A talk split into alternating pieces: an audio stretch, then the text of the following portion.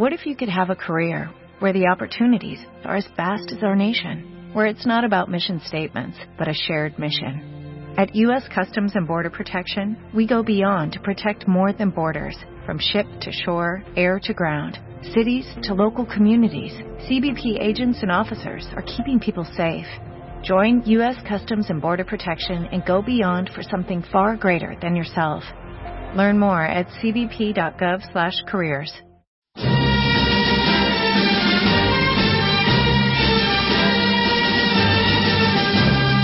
Están escuchando Libertad Constituyente.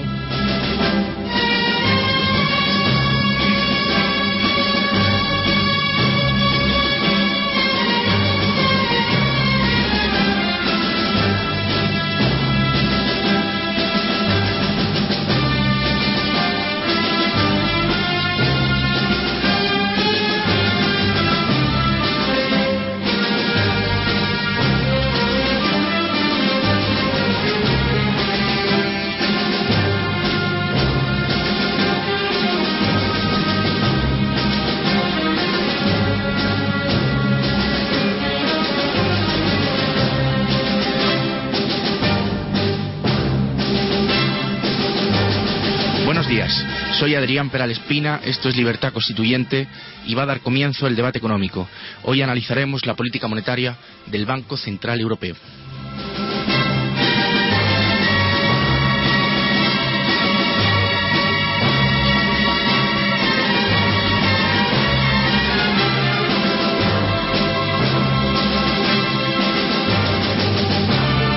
Próximo miércoles 29 de febrero, pasado mañana, tendrá lugar una nueva subasta de liquidez del Banco Central Europeo, que va a permitir a bancos privados europeos tomar prestado dinero a tres años al 1% de interés, presentando como garantía de pago títulos de deuda pública.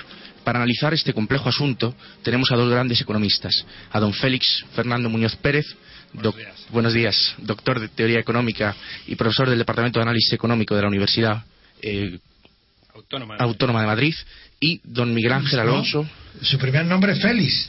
Bueno, tengo dos nombres, Félix, Fernando. En Pero casa tú- soy Fernando. ¿cómo- ¿Pero cómo te dicen en tu casa? Fernando. Pues te la llamamos aquí Fernando. Profesionalmente, Félix. Es No, que es un poco... te llamo Géminis, yo creo que eso lo aclara todo. sí. Y tenemos, y tenemos también a don Miguel Ángel Alonso, doctor en Economía y profesor de Economía Aplicada de la Universidad Rey Juan Carlos. Buenos días, Miguel Ángel. Hola, buenos días. ¿Qué hay, Miguel? Bueno, Hola, las- don Antonio. La secuencia de hechos entonces es la siguiente. Para solucionar los problemas de liquidez que han sufrido los bancos durante la crisis, los, esta- los estados diseñan planes de rescate que prevén inyectar dinero público y avalar los activos de los bancos para que estos obtengan financiación en el mercado. En el mercado. Por otro lado, el Banco Central Europeo, primero en diciembre, en 2011, y ahora, el 29 de febrero, o sea, pasado mañana, ofrece una subasta de liquidez a tres años al 1% de interés. En la primera subasta, en la de diciembre, muchos bancos tomaron prestado ese dinero del Banco Central Europeo y lo invirtieron en deuda pública al 4 o al 5%. Y ahora esos derechos de crédito que tienen eh, los bancos contra los estados sirven como garantía de nuevos préstamos que el Banco Central Europeo les concede en esta segunda subasta. Bueno, este asunto es complejo, tiene que tener tiene repercusiones va- económicas. Va a tener que volver a explicarlo para que se enteren bien, porque no es un círculo vicioso. Es que tal como lo ha explicado parece que es un círculo vicioso. Y no, creo que hay una retroalimentación permanente, ¿no? Claro, lo que sucede es que eh, los, los bancos han invertido en deuda pública al 4 y al 5% el dinero que tomaron prestado en la primera subasta de diciembre al 1% de interés. Y ahora esos derechos... No, si, si ellos, si ellos lo toman al 1, has dicho antes que ¿dónde lo han cogido antes al 4 o al 5? ¿Dónde? No, no, invierten en deuda pública al 4 o al 5. Ah, lo que toman al 1 lo invierten. Eso es. Bien. Lo que toman al 1 lo invierten al 4 o al 5. Y ahora, esos títulos de deuda pública invertidos al 4 o al 5 suponen o les permiten el- les permite solicitar al Banco Central Europeo nuevas cantidades de dinero, porque el Banco Central Europeo permite que esa deuda pública, que esos Sirva de títulos- garantía. eso es, sirva de colateral. Bien, de acuerdo. Muy bien. Pues Miguel Ángel Alonso. No, no, yo lo es por los oyentes. Porque yo, claro, como no voy a saber. Pero es que el oyente puede pe- pensar que es que lo mismo que le da el Banco Central Europeo lo mismo dinero que le da una vez le sirve de garantía para el siguiente, como si fuera un círculo vicioso, Sí, y no es, así. Es un asunto complejo y está bien que quede claro, Claro, el inicio del es debate. una cadena, pero no un círculo vicioso. Tiene razón, eso es, es una cadena, no un círculo vicioso. Eh, bien, eh, buenos días. Eh, yo creo que estamos una vez más ante una situación en la cual el pirómano está intentando actuar como bombero. Eh, más adelante, a lo largo de la tertulia, podremos hablar de cómo se origina la crisis actual y de cómo los procesos de expansión monetaria y crediticia llevados a cabo por- tanto por la Reserva Federal a partir de mediados de los 90 como a finales de los 90 por el Banco Central Europeo conducen a un- una total distorsión de la estructura productiva de las economías del mundo desarrollado, especialmente de países como Estados Unidos o Europa, aparte de eh, conducir a la burbuja inmobiliaria eh, que todos conocemos eh, como pues crisis de la subprime posteriormente. Eh, lo que estamos viviendo ahora es eh, una situación en la que el Banco Central Europeo financia eh, pues eh, la adquisición de deuda pública por parte de las entidades bancarias. Eso es. Es decir, que eh, sabemos que las administraciones públicas, eh, no solamente en nuestro país, sino en otros, pero especialmente en nuestro país, necesitan de una eh, fuerte financiación como consecuencia eh, del gasto público que todavía pues no está experimentando el proceso de ajuste que debería experimentar eh, y esto pues se financia por ejemplo con cargo a subidas de impuestos como acabamos de ver hace unas pocas semanas eh, y el crecimiento del endeudamiento público pues eh, es financiado mm, no ya directamente por el Banco Central mm, que tendría que acumular en su balance títulos de deuda pública de países periféricos con posibles problemas futuros en relación a esas emisiones de deuda. Ahí tenemos el clarísimo y palpable ejemplo de Grecia. Entonces, lo que hace el Banco Central Europeo es inyectar liquidez en el sistema bancario para que la banca acumule en sus balances eh, esos títulos de deuda. Eh, para la banca, negocio seguro, porque eh, bueno, pues se les está prestando al 1% e invierten en al 3, 4%, etcétera. Y además la banca encantado de ese negocio seguro. Porque, bueno, pues aparte de eso, es mucho más rentable y seguro para ellas, para, el- para, el para, para las entidades bancarias, Y también aumenta su solidez. Efectivamente, pero aparte de eso, mm, yo creo que lo importante aquí es que eh, para ellas resulta mucho más rentable y seguro ahora mismo prestar al Estado español que a cualquier pequeña y mediana empresa eh, cuyo futuro es mucho más incierto.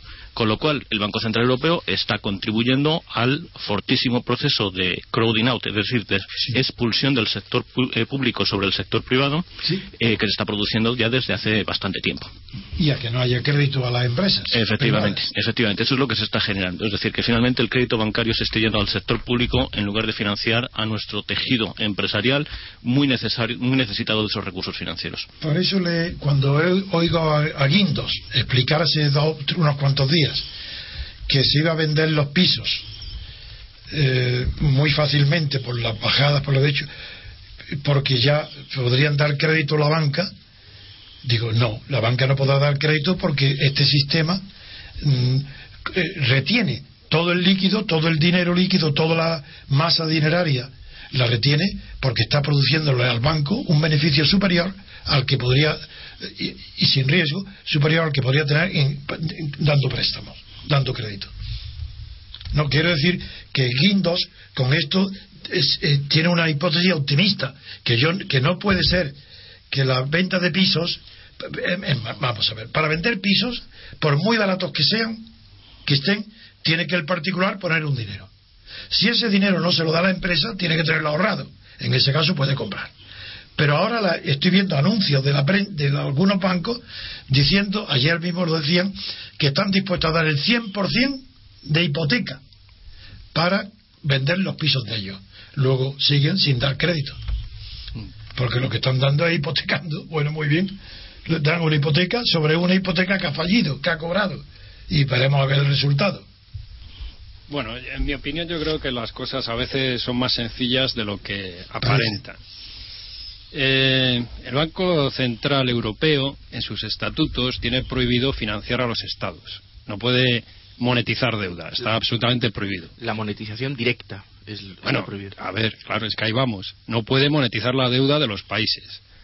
Como lo que tenemos ahora, como consecuencia de un cruce, una acumulación de distintos tipos de crisis, es un problema gravísimo de deuda y de solvencia de los estados, lo que se hace es, eh, pues promoviendo esta denominada barra libre del Banco Central Europeo, es decir, que allí todo el que necesite liquidez puede ir y obtenerla a un tipo de interés real negativo, porque claro, un 1%, eh, si yo le descuento la inflación, pues eso es que están pagando al banco por llevarse el dinero.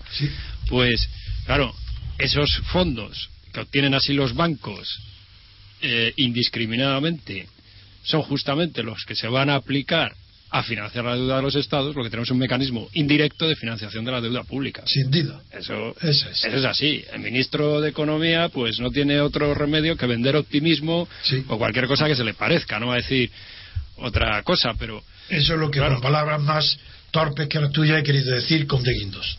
Aquí tenemos, por ejemplo, en el periódico El Mundo de hoy, en la página 31, la sección de Economía, una encuesta muy interesante, digo, para que no sea una mera opinión nuestra, de una encuesta que han hecho Goldman Sachs, eh, ING, entre inversores y bancos, preguntándoles qué, haría, qué harán ellos, qué intención tienen de, eh, en qué van a aplicar ellos el dinero que obtengan o qué creen, eh, o en qué creen que van a aplicar el dinero que obtengan los bancos en la subasta del miércoles entre diferentes posibilidades. Dice reducir los costes de financiación, pues entre el 25 y aquí varía porque habla de los inversores de los bancos. Me voy a referir solo a los bancos. El 17% de los bancos van a dedicar los fondos que obtengan a reducir los costes de financiación, sus costes de financiación, claro.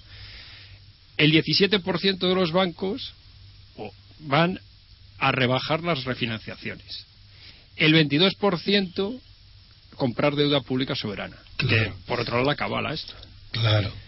El 17% ganar tiempo el 25%, atención, ¿eh? conseguir mayores beneficios bancarios. Claro, el resultado, eh, la cuenta de resultados. Y el 3%, y aquí coincide con los inversores privados, para el crecimiento del crédito. Es decir, que a, crédito de las empresas, los consumidores y tal, no va a llegar prácticamente nada. nada. Entendido. Sí, pero además yo quería incidir en, un aspecto importante y es que eh, desde hace mucho tiempo se está generando un efecto clarísimamente perverso. Al mecanismo de expulsión de inversión privada que se está produciendo con la financiación de la deuda pública, eh, hay que señalar que eh, cuando el Banco Central Europeo concede barra libre a las entidades bancarias para posteriormente aplicarse en la compra de deuda pública de los estados pues periféricos de la Unión, que son los estados que necesitan vender o que sea comprada su deuda por entidades bancarias por la sencilla razón de que no tienen suficiente mercado.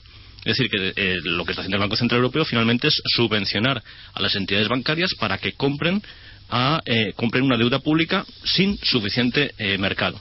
Bueno, pues ¿qué ocurre? Que cuando esas, eh, esos títulos de deuda pública sin suficiente mercado. ¿Por qué? Pues porque son sospechosos de futuros problemas. Véase el caso, insisto, de Grecia. Eh, esos títulos finalmente eh, pues tienen que sufrir una quita eh, como, ha ocurrido, insisto, insisto una vez más en el caso de Grecia, eh, las entidades bancarias entonces vuelven a sufrir un proceso de desequilibrio en su balance que exige nuevas inyecciones de liquidez. Por lo tanto, estamos generando un círculo vicioso que llama a crecientes nuevas inyecciones de liquidez. Pero el Banco Central no puede discriminar entre los bancos que van a recibir esa liquidez. ¿No puede discriminar? Podría discriminar seguramente. La cuestión es que las subastas recientes, en particular la del 21 de diciembre y la, que, la del próximo miércoles, no se va a discriminar. Se va a discriminar porque está encerrado, y entiendo que el Banco Central Europeo está encerrado en su propia trampa. Es decir, Draghi lo que ha hecho es, copiar un poco la estrategia de la Reserva Federal, es decir, barra libre para todo el que necesite liquidez, con el objeto de que esa liquidez al menos sirva para garantizar la solvencia del sistema, por un lado de los. Yo os, hago, os hago una pregunta a los dos. Eh, Obama parece cada vez más claro que ante la, su selección, la proximidad de su elección y el hundimiento del Partido Republicano y la mejora de las perspectivas económicas en Estados Unidos, parece casi seguro que vaya a la renovación de su presidencia y está muy, muy interesado en que Europa practica una política monetaria parecida a la que él está haciendo. Pero eso va en contra de lo que está pasando en Europa. ¿Cómo, ¿Cómo, eso van a resistir? ¿Va a fracasar Obama va Merkel eh, va a imponer su política en Europa frente a Estados Unidos, puesto que ya han conseguido una devaluación importante del euro. Miguel Ángel. Sí, eh, yo era un tema que quería precisamente sacar a colación en la, en la conversación de hoy, eh, que es la política monetaria mantenida por Estados Unidos desde mediados de la década de los 90 y que mm, pues tiene unos tintes similares a la que aplicaría posteriormente a partir del año 99 el Banco Central Europeo. La Reserva Federal desde mediados de la década de los 90 eh, pues comenzó un proceso de fuerte inyección de liquidez en el sistema económico de, de, este país, de Estados Unidos, con importantes bajadas de los tipos de interés. Mm, estas inyecciones de liquidez se produjeron eh, como respuesta a continuas crisis que se producen en la década de los 90 y que siempre llevaron a la administración norteamericana a temer que eh, esas crisis se fueran contagiando a su propio país.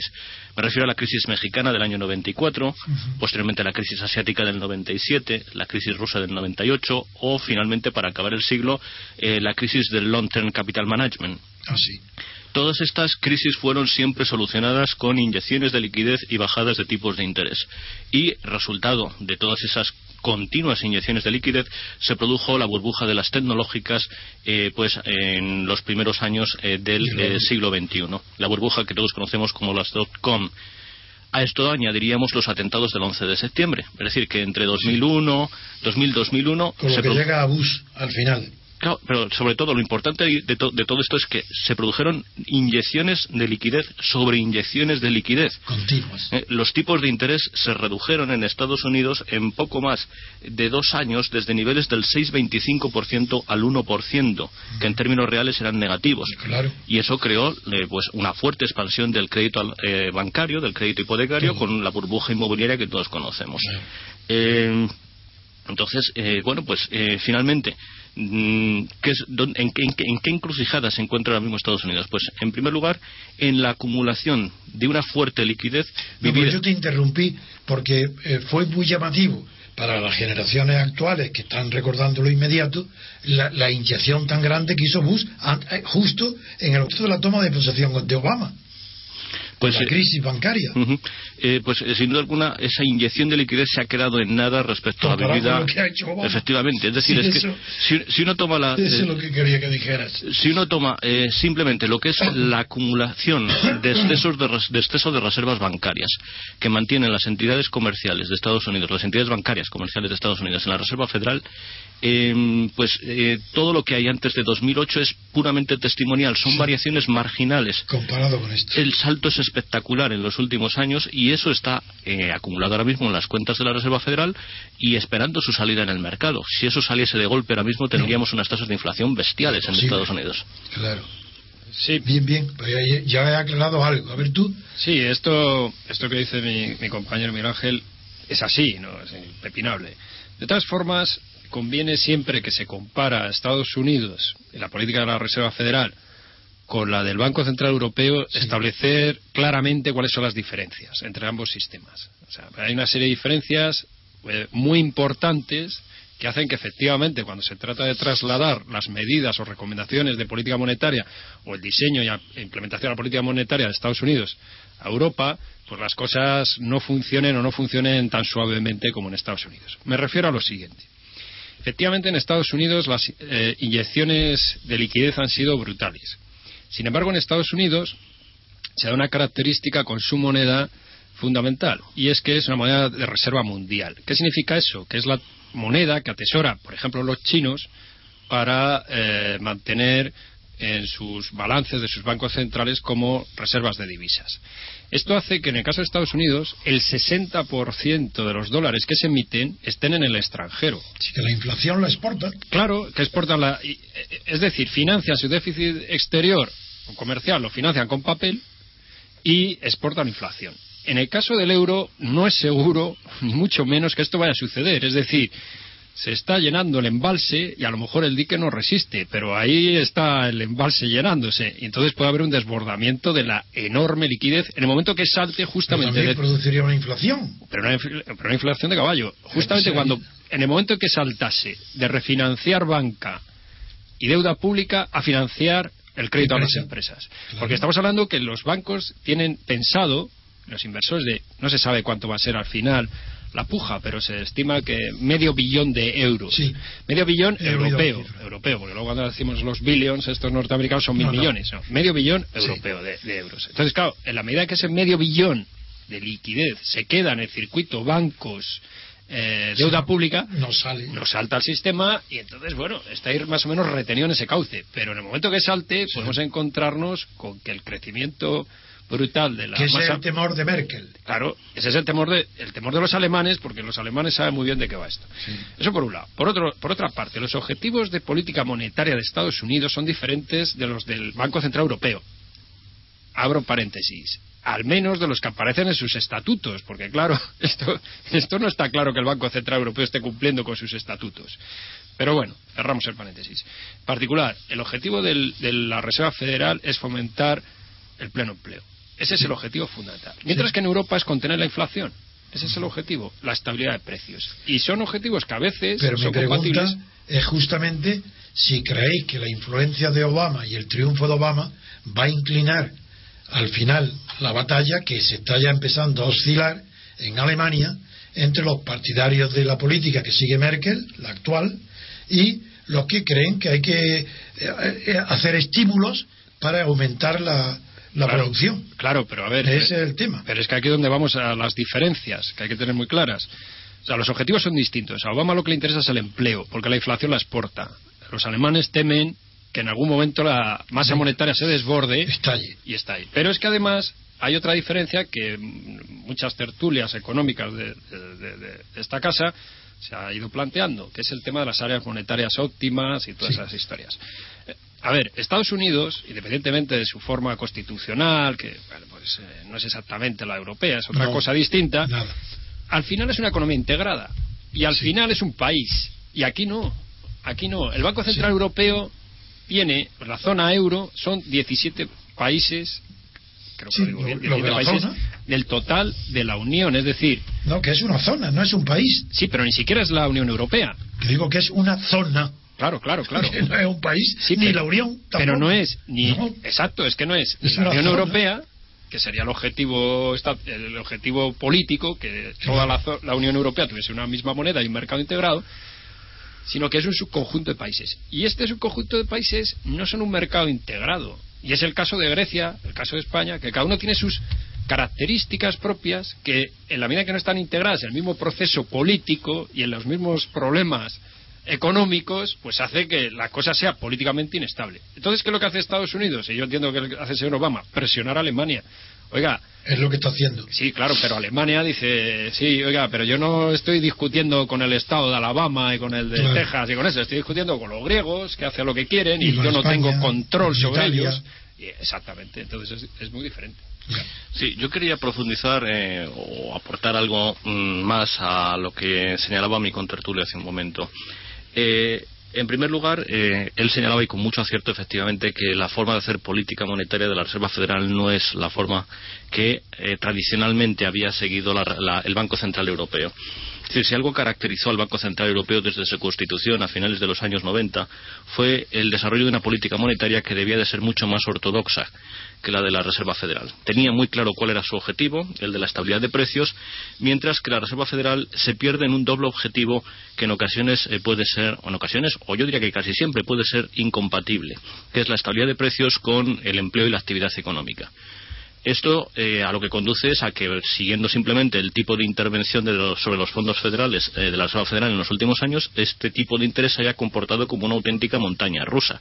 Es decir, que cuando las cosas van mal para la actividad económica bajamos los tipos del 6 al 1, cuando al bajar al 1 se nos va la cosa de las manos, ya sea por la vía de la inflación o por la vía de la formación de una burbuja de precios en determinado sector, volvemos a subir los tipos al 5 o al 6 y eh, pues esto mantiene a la economía norteamericana en una situación, yo diría, maníaco-depresiva Sí, continuamente. cíclica, permanente, cíclica.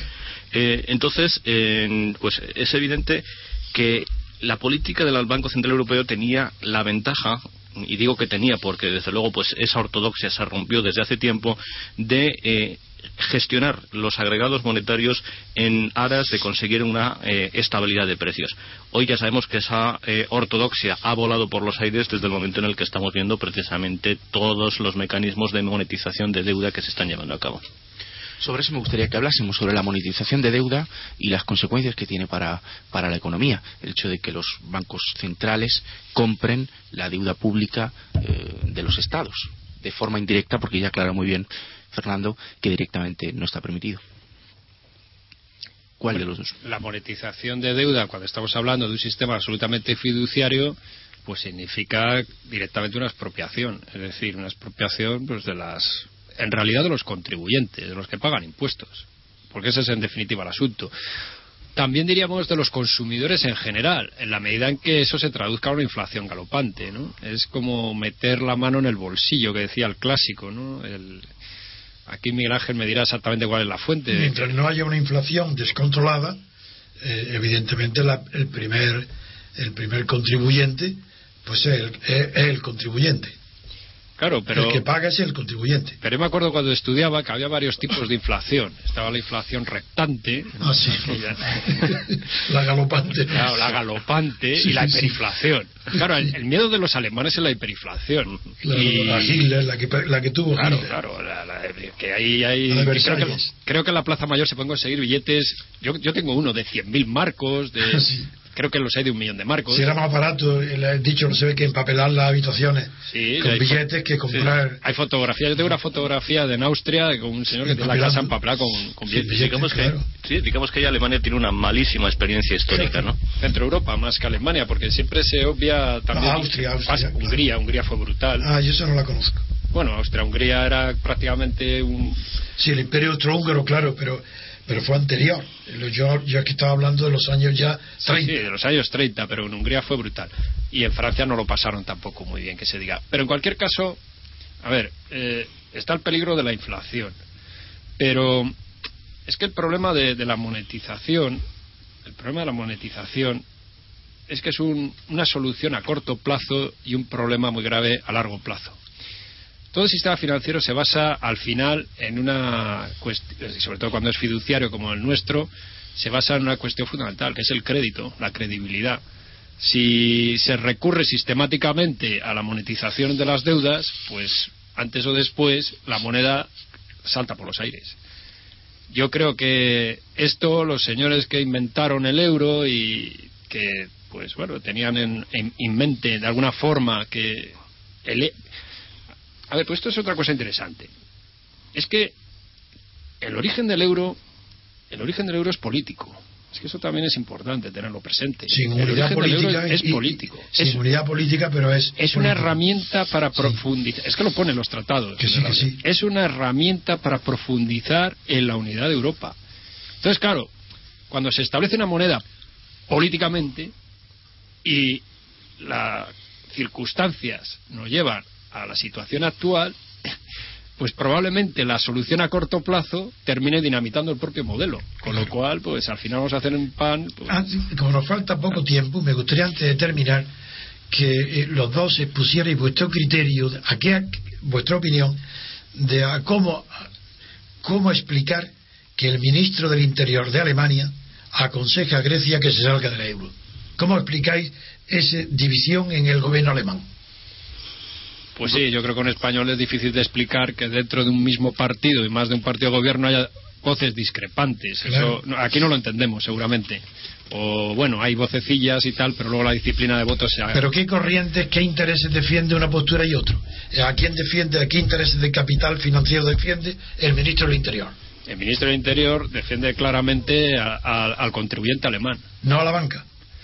Hombre, a ver, eh, todo va unido de la mano, pero la banca. No hablo eh, a la banca en tanto que acreedora en peligro. Claro, pero la banca, en cuanto a acreedora en peligro, al final está en manos del Banco Central Europeo. Sin duda. Es, quien le está sacando del atolladero. Con los rescates, claro. Pero la, pero, ah, pero la banca, o sea, pero el Banco Central Europeo no vota las elecciones de los lenders. Claro, entonces el que vota es el, el que paga impuestos. Y entonces, ante las actitudes de los griegos y, bueno, pues el, la presión de Obama de que... Esa batalla interna, ¿quién creéis que la puede ganar? Oye, eso ya... No, no. no, no, no, no, no, no, es batalla política. Digo, entre los intereses económicos en conflicto que hay para los que bancos que desean que no, no gastar más dinero, no perder más dinero en Grecia. Yo... Y los que quieren, ¿cuál queréis esa batalla? ¿Qué salida tiene financiera? no hablo de vaticino político, porque eso depende de muchas cosas, y las elecciones también. Hablo, aunque no surja en la realidad ese resultado, cuáles son los intereses preponderantes. Yo diría que el problema de Grecia es que es un país que ha estado recibiendo eh, un rescate en los últimos eh, años o meses eh, sin haber eh, ajustado mm, o haber hecho un, eh, digamos un propósito de la enmienda en el ajuste de sus cuentas públicas. Grecia es un país quebrado en estos momentos y lo que es peor, es decir, no se atisba en el horizonte una posible salida dentro del euro eh, para este país. Entonces dais por seguro que necesitará otro rescate. Mm, yo mm, creo que efectivamente Grecia necesitará este y más rescates. entonces, eh, eh, claro. Eso nos mete una puerta sin fin. ¿no? nos, metemos en un escenario en el que, bueno, pues estamos ya inmersos, ¿no? Sí, hay que hacerlo y hay que enfrentarse. Y... El votante alemán permíteme que interrumpa, el votante alemán no teme que haya que darle 180.000 millones de euros más a Grecia. Teme que detrás de estos vienen otros 200.000, 300.000, y entonces no está dispuesto a pagar eso. Eso es. Solamente sí, entonces eh, el futuro de Grecia yo creo que cada vez más se ve fuera de Yo creo que, va a perder, que puede perder las elecciones Merkel. Sí, es, es, probable. Y entonces eso va a cambiar bastante el programa porque si también las pierde Sarkozy en Francia, Hollande, que es un moderado y que es un hombre no, muy señalado por su personalidad, sino un hombre más bien acomodaticio, pero sin embargo es seguro que va a hacer una política de mayores estímulos. Eso es seguro. Entonces, claro, si también en Alemania pierde Merkel, pues va a pasar lo mismo. Sí, pero en cualquier caso, además, todo forma parte eh, de una forma de hacer política económica mm, en los eh, últimos años eh, que lo que pretenden es, por la vía de las expansiones fiscales y monetarias, pues intentar ah, mantener el pulso artificial de una economía zombie, de una economía moribunda. Sí, tú dices que gane uno u otro, sin embargo, la política monetaria va a influir poco en la influencia en la economía real.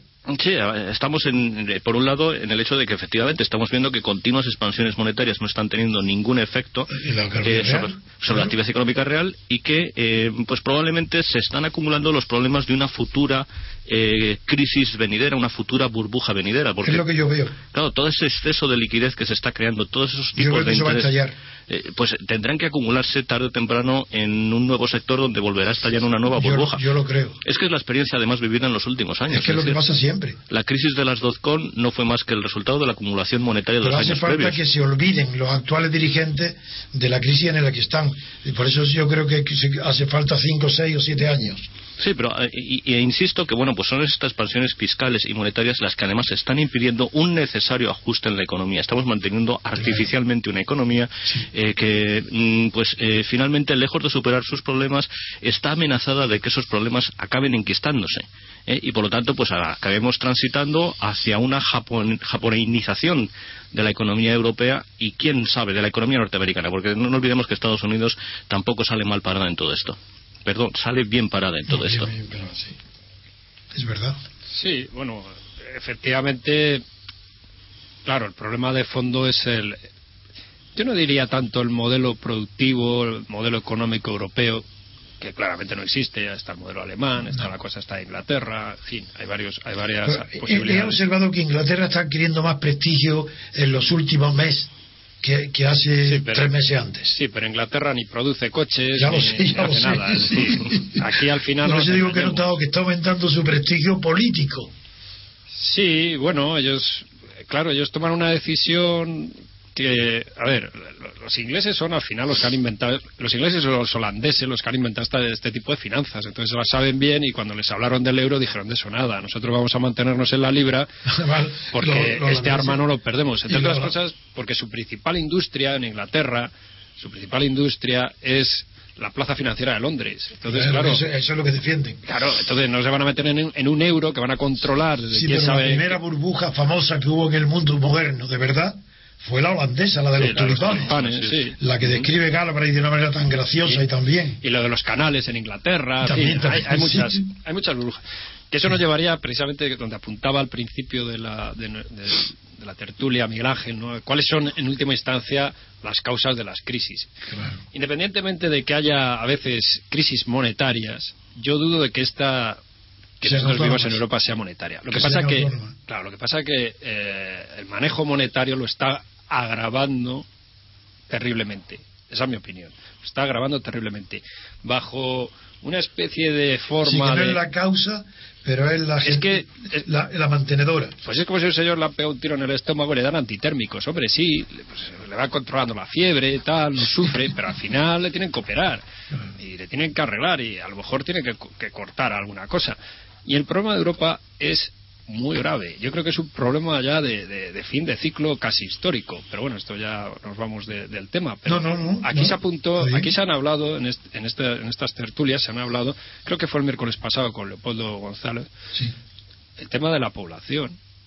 El tema, de la, el tema cultural. Sí, yo me quedó pendiente, ya lo haré en otro día que de, con el tema de la población quedaron arrumbadas las teorías de Malthus y algunos han, han querido resucitarlas, pero ante el avance de, de, la población mundial en África, América Latina, China, es imposible. Avance relativo, porque. No, en esos países sí. Sí, sí, pero se está produciendo un, una transición demográfica a un ritmo aceleradísimo. No, no, digo que no tenga un final y más, pero es un final más bien cercano. Más cercano de lo que creemos. Sí, sí, sí, sí. sí. Países como países, países como Túnez, como Irán, eso ya incluso países africanos que ya tienen no, y el Líbano también sí, eso que, tienen tas, que tienen tasas de fertilidad tasas de natalidad ya europeas ¿eh? europeas sí. Sí, sí. sí pero la validez de, la, de las teorías de Malthus Hayek decía que o éramos muchos y ricos o pocos y pobres ¿no, Miguel Ángel y Malthus decía que el crecimiento de la población estaba determinado indefectiblemente por el por la cantidad de alimentos Hombre, que claro. tuviese una que tuviese un, un país Sí, yo en, eh, hay una ley que se llama de Hamilton que es ya científica que es mucho más fuerte que la de que la de Malthus que pone directamente en relación y con unas curvas famosísimas uh -huh. para que determina no solo el número sino el sexo yo, yo cambiando un, por último un poco de tercio eh, sobre todo incidiendo en las palabras eh, de, de, Fernando hace un momento eh, Estoy de acuerdo completamente con él en que esta crisis no es una crisis monetaria, es una crisis que tiene un impulso monetario, efectivamente, pero la propagación de la misma es una propagación de carácter real. Es decir, que la es, propia economía. Es, efectivamente, es decir, eh, se decía eh, hace años, eh, planteaba precisamente un autor muy representativo de la escuela austriaca que las crisis tienen un origen monetario, pero su desarrollo o posterior propagación es de carácter real. ¿Era Garrison? Oh. No, no era. Eh, no me recuerdo si Haberler, no me recuerdo ahora bien, puede ser Haberler. En cualquier caso, mmm, lo que yo eh, quería señalar en este sentido es que lo que lleva a lo que todos conocemos como, mal conocemos como crisis de la subprime, es un proceso, insisto, de inyección monetaria orquestado por los principales bancos centrales del planeta y que origina una distorsión de la estructura productiva de las economías que es completamente artificial. No, es que fue una falsedad, lo de los precios, fue introducido claro. de verdad. Sobre es todo, una falsedad dirigida. Y sobre todo yo diría que fue una distorsión, o sea, un desarrollo de la estructura productiva de espaldas a los recursos reales que había en la economía, es decir, la economía se acostumbró a vivir del crédito y de espalda a las preferencias de los agentes que se manifiestan a través de los mercados. Por lo tanto, esa distorsión es la que... Lo pongo con un ejemplo práctico. Un banco que un señor va a pedirle dinero para comprar una casa y le dice no solo una casa, sino además, o si quiere una casa grande y un coche también se lo doy, eso está dirigido. Uh -huh. Eso no es Efectivamente. eso no es que es que es una planificación desde arriba uh -huh. que le llega claro el, el, consumidor lo acepta qué maravilla y luego se encuentra con la tragedia. Pero claro, bueno, efectivamente los agentes fueron inducidos a eso endeudarse. es, eso quería decir. Eh, con una política de crédito abundante y barato artificialmente y abundante y barato y agresivo, y agresivo. Claro. entonces cuando se dice que la crisis actual eh, se produjo como consecuencia del estallido de la, de la burbuja inmobiliaria ya por 2007 eh, eso, yo, eso, había empezado mucho antes. Empezado. La, la, el estallido de la burbuja es la consecuencia de una crisis que se germina mucho antes y que, insisto, eh, sobre todo se caracteriza por esa fuerte distorsión artificial y real que sufre la estructura productiva de las economías desarrolladas como eso consecuencia. Lo vi yo en un artículo en nuestro diario y dije ah, eso también, que la crisis había empezado antes. Antes, efectivamente. Sí. Pues en Estados Unidos yo diría que empezó en el año 95. ¿eh? Es decir, yo, yo con... no soy tan especialista como para precisar tanto. ¿Y por, por qué? ¿Por qué en el año 95? Pues porque desde el año 95 Alan Greenspan eh, comenzó bajo los temores de un Sí, proceso verdad. deflacionario mm, vinculado a la, a la- a la, digamos a la revolución tecnológica de las dot-com, es decir, lo que luego Sí, reventaría como en forma de burbuja. sí. Es decir, eh, ahí Greenspan eh, realmente temió un proceso deflacionario vinculado a mejoras de productividad como consecuencia de las mejoras tecnológicas, algo que Haberler, aquí sí que Haberler, eh, pues criticaba muchísimo, es decir, ¿por qué atajar un proceso deflacionario cuando esa deflación viene por el lado de la oferta y no por el lado de la demanda? claro. ¿Mm? Eso sí está claro. Sí, y esto tiene que ver fundamentalmente también con el modo en el que se produce el crecimiento en las sociedades, las economías capitalistas. Las economías capitalistas, que en realidad son, son todas, en la medida en que todas acumulan capital para, para crecer. Claro, a ver, eh, se, se generan, a ver, se generan ciclos de inversión que tienen que ver con muchas veces con la aparición o, de- o desarrollo o difusión de nuevas tecnologías, de nuevas posibilidades de inversión. Estas, por lo general, generan unas expectativas que se inflan en la medida en que se va teniendo éxito en los nuevos tipos de empresas, se obtienen unos rendimientos muy grandes, las productividades son enormes, todavía estamos probablemente en la, en la parte decreciente de la curva de costes fijos medios, y entonces eso anima a los empresarios a deshacer las viejas formas de hacer negocio y por lo tanto ir abandonando las viejas estructuras de capital e ir introduciéndose en las nuevas. El papel que desempeña aquí el crédito, como, desem- como demostró Schumpeter en la, famosa eh, el famoso libro de bueno aquí se cita siempre por la traducción año 34 de Harvard ¿no? la teoría del desenvolvimiento económico que es la traducción literal del alemán a veces se traduce como teoría del desarrollo económico que no es la misma cosa bueno pues claro eso genera lo que Schumpeter denomina un proceso de, destrucción creadora. Es decir de una pérdida económica importante derivada precisamente de que se amortizan las viejas estructuras de capital para poner todos los recursos en el desarrollo de las nuevas, teniendo en cuenta que las nuevas llegará un momento en el que se agoten o bien sean superadas por otras formas de producción mucho más avanzadas. Lo que el señor Grispan hizo en su momento ante el temor justamente de que el estallido de, de la burbuja tecnológica generase pues eso, un saneamiento de la estructura de capital fue inyectarle liquidez para evitar los efectos a corto plazo, a corto plazo deflacionarios, como decía mi compañero, que podrían tener, pues, en fin, una mala prensa dentro de, Estados Unidos, pues las elecciones, las guerras y todas estas cosas que ellos, que ellos manejan. Y esa yo creo que es justamente la, el momento, justamente esa, esa decisión de Grispan, que después ha sido imitada por otros países, justamente lo que ha hecho que sobre una crisis de sistema o de modelo productivo típica del capitalismo, de los sistemas de producción capitalistas, se haya insuflado o se haya, por así decirlo, yustapuesto, pero hasta el punto de que has distorsionado completamente la, incluso la perspectiva de los economistas y no digamos de los políticos, una crisis ya de origen monetario que está degenerando una crisis de deuda de los estados. Y eso es justamente lo que se refiere a Miguel Ángel, si lo he entendido bien, como el momento en el que se produce justamente la nueva, la, actual crisis económica financiera. Efectivamente. Yo creo que lo has explicado de manera excepcional y eh, además en esa filosofía estamos estancados desde entonces. Es decir, que bajo la continua inyección de liquidez, bajo los rescates masivos, primero a los bancos, luego a los países, eh, bajo ese continuo crecimiento del déficit y del endeudamiento de los estados nacionales, estamos con el transcurso del tiempo impidiendo un necesario proceso de reajuste de la estructura productiva de la economía, un proceso de ajuste que necesariamente debe reajustarse al nivel de recursos reales del que disponemos, que necesariamente debe reajustarse a las preferencias intertemporales de los agentes y que no se está haciendo. Por lo tanto, mantenemos una estructura productiva eh, que, mm, pese a nuestros políticos, sigue experimentando un proceso de ajuste, un proceso de ajuste lento, porque se van poniendo piedras en el camino que impiden que ese ajuste sea más rápido. Pero eh, además de eso, eh, lo que tenemos es que, siendo ese ajuste tan lento, muchos de los problemas que se crearon eh, hace años, eh, se, insisto, se están enquistando y eh, pues eh, tienen una difícil solución en el corto y medio plazo. A mí me parece muy claro lo que habéis dicho los dos, pero encuentro una dificultad actual que antes no existía, y es la rapidez en las innovaciones tecnológicas. esa rapidez impide tener planificaciones eh, a la vista, de por vida del que el del empresario. Entonces se necesitan largos plazos para poder eh, saber dónde, en qué sentido, por qué parte de la economía productiva se está produciendo la innovación y el desarrollo. Pero tenemos que, antes era mucho más lento. Entendemos que este ya es tema para otro debate. Sí, hombre, claro, claro, desde luego.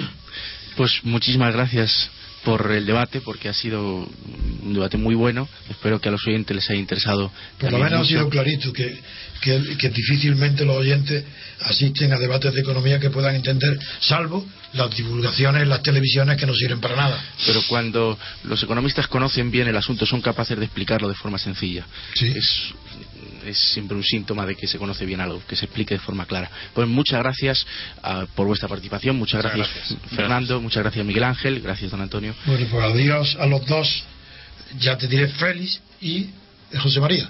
Muy bien. Muy bien. Pues queridos oyentes, les invito a que mañana a las 8 de la mañana escuchen la lectura de la prensa, la crítica de la prensa y yo me despido de ustedes hasta el miércoles, pero les invito a que mañana a las 8 de la mañana, mañana martes, eh, sigan con nosotros con Libertad Constituyente. Un saludo.